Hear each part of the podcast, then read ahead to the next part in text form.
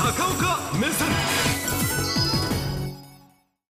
処理水の放出から1ヶ月となりました。はい、もう変わらず魚を買ってくれませんけどね、はい、えー、我が国の、おまあ、福島第一原発からですね、まあ、処理されたお水ですけれども海洋放出が始まって、まあ、1か月と,、ということで、まあ、いろんなメディアも特集をやっておりますが今日ちょっとね、えー、ぜひ皆さんにご理解をいただきたいのは中国これお魚は結構強硬です。ところがですねえー、じゃあその国際会議で今もずっと言い続けてるかというと最近ちょっと軟化していきまして、はい、で、えー、習近平主席はですねあの機会があれば日本や韓国3か国の首脳会談もいいんじゃないか？なんてことも言ってるんで、うん、私から言わせるとそりゃそうでしょう。魚買いませんけど実は買ってほしいものが中国は今すごくあるんです。でしかもちょっと今日最後まで見たら結構ご覧の皆さんのボルテージが上がるかもしれません。その買ってほしいものを助けてあげてるのは、我々のあれなんでございます、えー、こちらご覧いただきますとね、えーまあ、中国は相変わらず態度を変えないです、うん、で一番まあ被害を被っているのはホタテになるわけですがそれならばと。ねえー、もう関西が生んだもう回転寿司の優でございます。くら寿司さんは、はい、日本の漁業応援キャンペーンね、うん、えー、やっております、えー、もう字がよろしい。普通のホタテじゃなくて肉厚国産ホタテです、ね。えー、これ食べに行かれた方も多いんだと思います、えー、それから北海道の森町というところはですねこれからになりますけれどもあのホタテの産地です、えー、給食で食べていただきたいということで、うん、子どもさんたちに無償で、えー、10万食の提供。で政府もですねあの総理が官邸で、えー、福島のお魚食べて美味しいとこ言ってみたり、まあ、いろんなアピールはしてますが数で勝負と、いうことになりますとやっぱり自衛隊と、うん、えー、国家公務員が一番多い役所でございますので、はい、えー、全員が一食食べるだけでもですね、防衛省本省入れたら30万人近い方があ食べることになりまして、はい、えー、陸上自衛隊は魚の日を作りですね、うん、そして、えー、海上自衛隊はお魚入りのまあカレーをというようなこともまあ頑張ってやってるわけでございます。この処理水っていうのは毎日放出してませんので、うん、ちなみに言っておきますと放出から1か月と言いましたがとっくにもう放出は終わってます今回は、で、えー、この処理水はですね、まあ、あの今年度中にあと3回、うん、えー、分けて出すということになってますので、さあ冒頭申し上げましたようにですね、まあ、もちろん日本人が一生懸命応援するのはある種分かります、で日本政府も頑張ってます。私から言わせると世界に向けて意外な人が日本人も真っ青になるぐらい全力応援中です。日本の方ではありません。日本には住んでますがアメリカの日本に駐在しておられるエマニュエル大使です。なぜ今日ご紹介するかというとやっぱりアピールの仕方がうまい、うん、写真の撮り方うまい、うん、でこの方はですねもう最初からまあアメリカ政府はあの日本のこの処理水放出を支持してくれてるわけですがもう体を張ってやってます、うん、でこの方、はい、いろんな写真を公開してます。まず、はい、この写真ですよ、アップで見てください、ね、あのよく政治家がね、はい、えー、地元行って、うん、えー、そこのお魚美味しいって食べます、はい、政治家だけで、違うんです、もうこの大使はですね、もうこれ、なかなか日本の政治家だと怒られますけど、漁師さんの肩に手を乗せて、俺たちは仲間だぜっていう雰囲気ですよね、港まで行ってね、大量バタも上がっております、漁師さんも嬉しそうな顔ですよ。そしてその後行ったところがですねあの JA のマーケットに行きまして、はい、えー、桃や梨を買ったと書いてあるんですが、そのフレーズがまたよろしい、これ日本の政治家だったら安心して皆さん福島の果物を食べましょうと言いますが まあ皮肉が効いてます。美味しそうでしょ？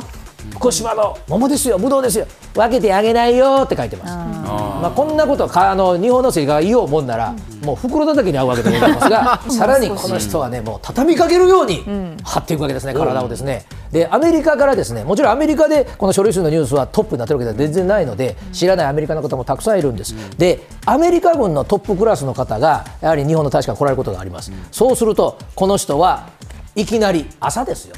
ね、朝ごはんも食べてるのに、はい、まずは福島の桃からって言って写真。はい、うん、えー、ここにいるのはですねアメリカの、まあ、戦略軍というところの、まあ、トップクラスの司令官みんな並んでます。いきなり朝から会議が思ったら、うん、お皿に福島の桃山盛りで持っていてはいこれから食べてちょうだい、うん、でこれ、えー、触れられあの添えられたコメントです。ね、はい、今日一日のスタートは美味しい福島の桃から。でねこれがね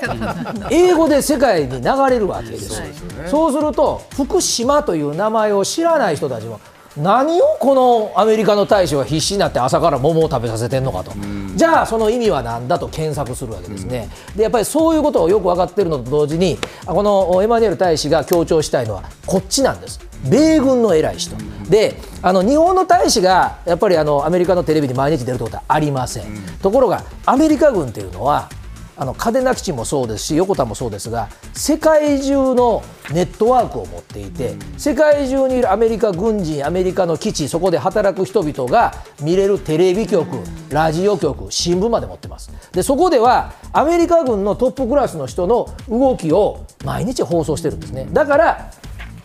エマニュエル大使が企んだのはご自身というよりもこっち側を桃を食べてるところを世界に発信をしているという発信力は実は日本の政府も頑張ってますけれども非常に効果があるなぜならばエマニュエルさんというのはこういう経歴です、えー、オバマ大統領が当選した時の最初の首席補佐官です、オバマさんの本当に右腕でした。ということはあ大統領が何を言ってるか世界に分かってもらう発信を毎日やっていた人なんですね。ところが、まあ、今回ちょっと日本のために頑張りすぎまして、えー、中国を刺激しすぎだということで、えー、ホワイトハウスから少しおとなしくしなさいというふうにも言われたんですが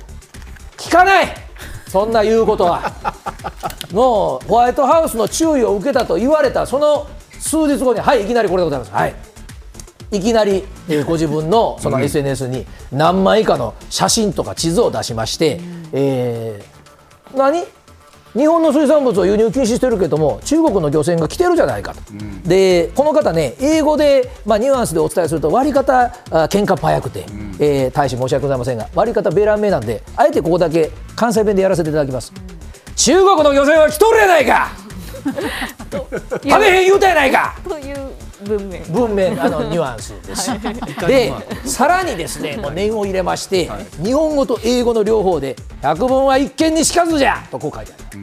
だからもうねちょっと日本の政治家がやるよりも過激に、ね、やってますが、ね、やはりあの大事なのは一般の人にどう伝えるかということをこの方やっておられるということなんですね。うん、で冒頭の話です、はい、じゃあ中国は魚は買わないくせに買ってもらいたい。日本に売りたいものがあるというのが今日のメインテーマでありました、それが電気自動車なんですね、これあの、はい、東京にも実はディーラーができまして、はいはいはい、えー、1100台売る目標がもうすでに700台売れてるんですね。ところが、じゃあそんなに品質がいいのかというと、まあ、品質も中国はいいって言うんでしょうけども、はい、大事なのは実質200万円台で、えー、お安く買えるってことなんです。からくりはこちらです。あのね